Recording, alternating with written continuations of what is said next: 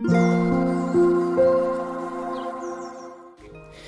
イスレメディー心と体にちょこっといい話。元看護師ホメオパス井上真由美です、えー、これまでも何度も、えー、微生物との共存の大切さについてお話ししてきました。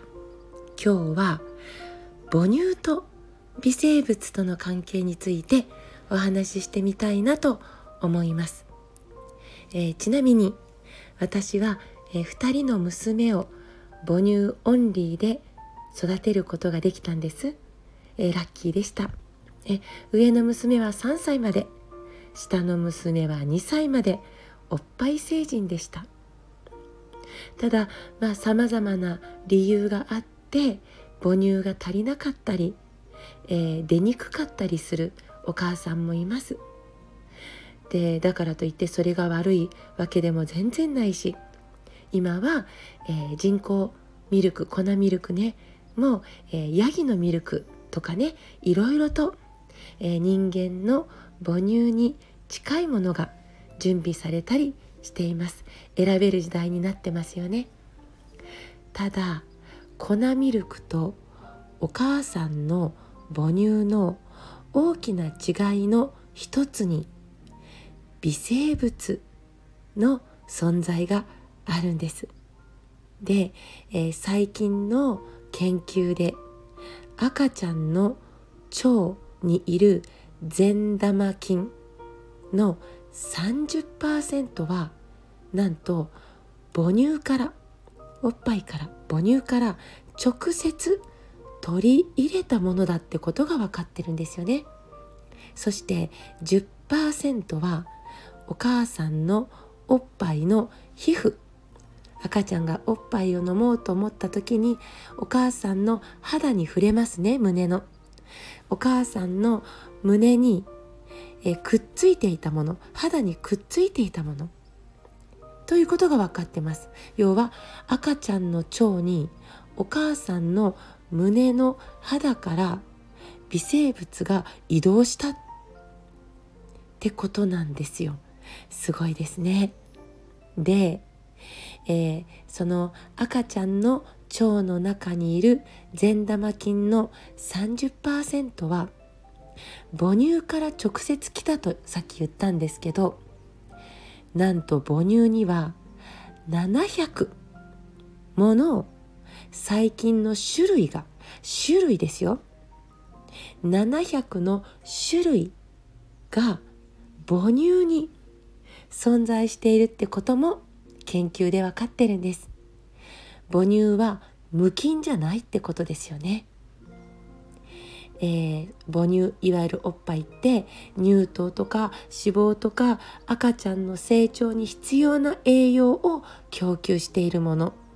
と同時に善玉微生物も直接供給しているってこと。そして、えー、母乳にはヒトミルクオリゴ糖ヒトミルクオリゴ糖という独特の物質が200種類以上含まれているんですって。でこのヒトミルクオリゴ糖という特別なオリゴ糖を大人の私たちは消化できないんです。体に取り込んでもでも赤ちゃんできるのすごいでしょ？赤ちゃんの腸の中にいる微生物がこのオリゴ糖を食べて増えて他のうーん成長に必要のないというか悪玉微生物は追い払っていくんですよね。結果的に善玉菌が優勢になっていくという。オリゴ糖ちょうだいちょうだい。おっぱいからオリゴ糖ちょうだい。人ミルクオリゴ糖ね。それを食べて増えるから増えさせてね。その代わり免疫反応の教育とか調整とかの仕事が得意なんです。この、えー、微生物が。それをやってくれるんですよね。住処を得るお返しに。免疫反応の教育や調整など。やってくれる。こうやって増える。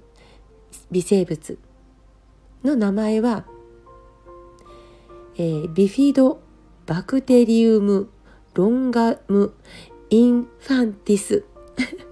舌を噛みそうですけどって言うんですけどこれがヒトミルクオリゴ糖というものを食べて増えてその代わり免疫反応の教育や調整をやってくれる悪玉微生物も追い出していくという仕組みがあるってことなんです。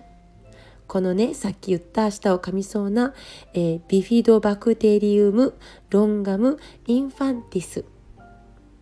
この、えー、微生物細菌が生後赤ちゃんのね生後1年間の赤ちゃんの脳の急速な発育にも関与している可能性まで指摘されているんです。自然はすごいよね。私たちと微生物との共存の素晴らしさ。もう感動します。完璧。だな。って。だから母乳が出る方はねどうかぜひ母乳ライフ楽しんでほしいなと思います。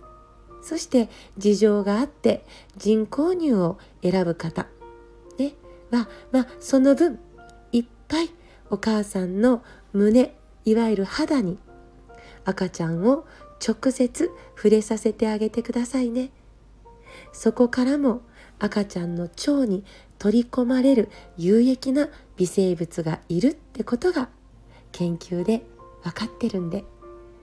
ということで、えー、子育て中のお母さんのおっぱいライフに少しでもエールを送れたらなぁと今日はお届けさせていただきました、えー、レターを送ってくださっている皆さんありがとうございます。読ませていただいています。えっ、ー、とレターをとレターから直接お返事ができない仕組みなんですよねスタイフが。ですが、えーと、ちゃんと読んでいて励みになってます。ありがとうございます。えー、いただいたリクエストにも近いうちにお答えしていきたいなと思っています。今日も最後まで聞いてくださってありがとうございます。また明日お会いしましょう。